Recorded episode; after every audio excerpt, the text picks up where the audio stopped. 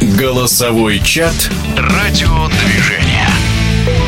Пожалуй, самая обсуждаемая спортивная тема в последнее время – это тема ID. Нечто подобное было в Италии, но посещение футбольных матчей упало. В Турции тоже были такие эксперименты. Вот теперь в России внедряют этот алгоритм. Интересно узнать мнение болельщика с 37-летним стажем. В прошлом сотрудника РФС, футбольного функционера и эксперта Андрея Малосолова. У нас на футболе э, последний раз э, какие-то драки или там, не знаю, или что-то типа этого было лет 10 назад. Система безопасности, насколько она эффективна, и была еще более обкатана на чемпионате мира и на Кубке Конфедерации в 2018 году.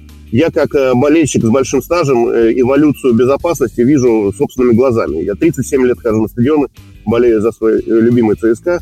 Работа с болельщиками в РПЛ, ну и вообще в российском футболе, она достаточно уже сложившийся эффективный инструмент. Существуют официальные фан-клубы. Идет очень результативная и, на мой взгляд, достаточно такая теплая взаимообменная работа между фанатами и клубами.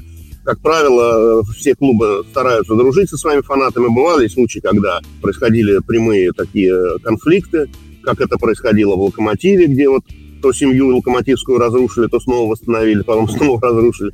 Были конфликты у «Спартака», бывали даже конфликты у ЦСКА, но, так сказать, тем не менее, все это, как правило, очень эффективно и продуктивно решалось прямым диалогом. На мой взгляд, работа с болельщиками – это уже давно сформировавшийся инструмент. И я, более того, хочу сказать, что этот вот инструмент, он сформировался на заре буквально всего этого дела, в начале 2000-х. Я был одним из организаторов, соучредителей Всероссийского объединения болельщиков в 2006 году. Именно благодаря этому диалогу, собственно говоря, образовалось вот это вот все то, что сейчас мы видим на матчах по футболу. То есть организованные сектора боления, баннеры, гостевые сектора, входные группы. На самом деле комфортно сейчас ходить на футбол, на хоккей. И я бы даже еще поспорил, куда ходить более комфортнее. На самом деле в футболе давно уже отработан механизм, в том числе и прохода который раньше не выдерживал критики. Потом уже ближе к чемпионату мира ну, были обкатаны совершенно другие механизмы взаимодействия. И сейчас я вот как постоянно посетитель стадиона, я могу сказать вам, что я захожу и выхожу, ну, минут за пять каждый раз. А то, что сейчас у нас российские стадионы еще к тому же стали соответствовать всем критериям удобства, у нас просто сейчас отличные стадионы, и вот старых таких стадионах, таких слабо оборудованных, ну, типа вот как у Тульского арсенала, да, ну и то он такой достаточно атмосферный стадиончик. И вот согласно правилам безопасности и положениям, и регламентам турниров, ну и, соответственно, закону о спорте, э, закону о болельщиках, которые существуют, стадиона должен быть оборудован определенным количеством камер видеонаблюдения и опознавания лиц. Поэтому, кстати, я не понимаю, для чего вообще нужен этот фан в принципе, да? Потому что все, все уже давно работает, понимаете?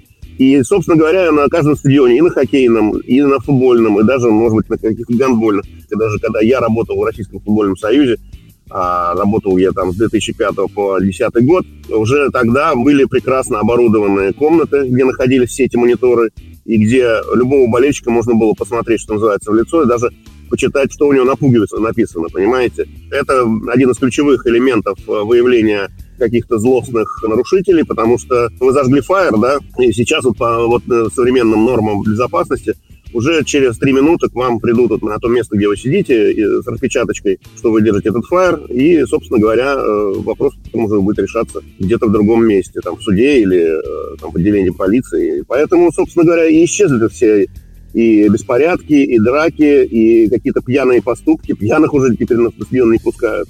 Вы не пройдете просто, если вы, ну, ощутимо пьяны.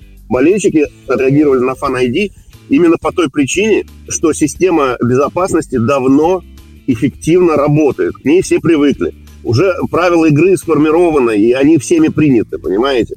И тут, значит, вам нужно, оказывается, теперь получить какой-то специальный пропуск, потом QR-код к каждому матчу, да, Дадут вам, не дадут, еще никто не знает, потому что мы видим, что большая часть фанатов просто ушла со стадионов. И плюс ко всему, конечно, мы сможем вспомнить историю чемпионата мира 2017 года и Кубка Конфедерации. Всем понравилась идея вот этого fan ID, это во многом маркетингового инструмента очень важного и имиджевого, да, делать удобные переезды между городами и так далее по fan ID.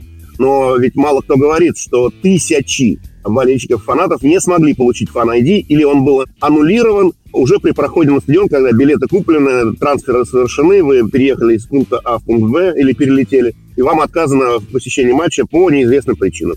Вообще очень странная идея, потому что знаете ли вы, не знаете, но, в общем-то, сейчас билеты все и абонементы приобретаются по паспорту, по предъявлению паспорта. То есть клуб знает, кто к ним пришел и на каком он месте сидит.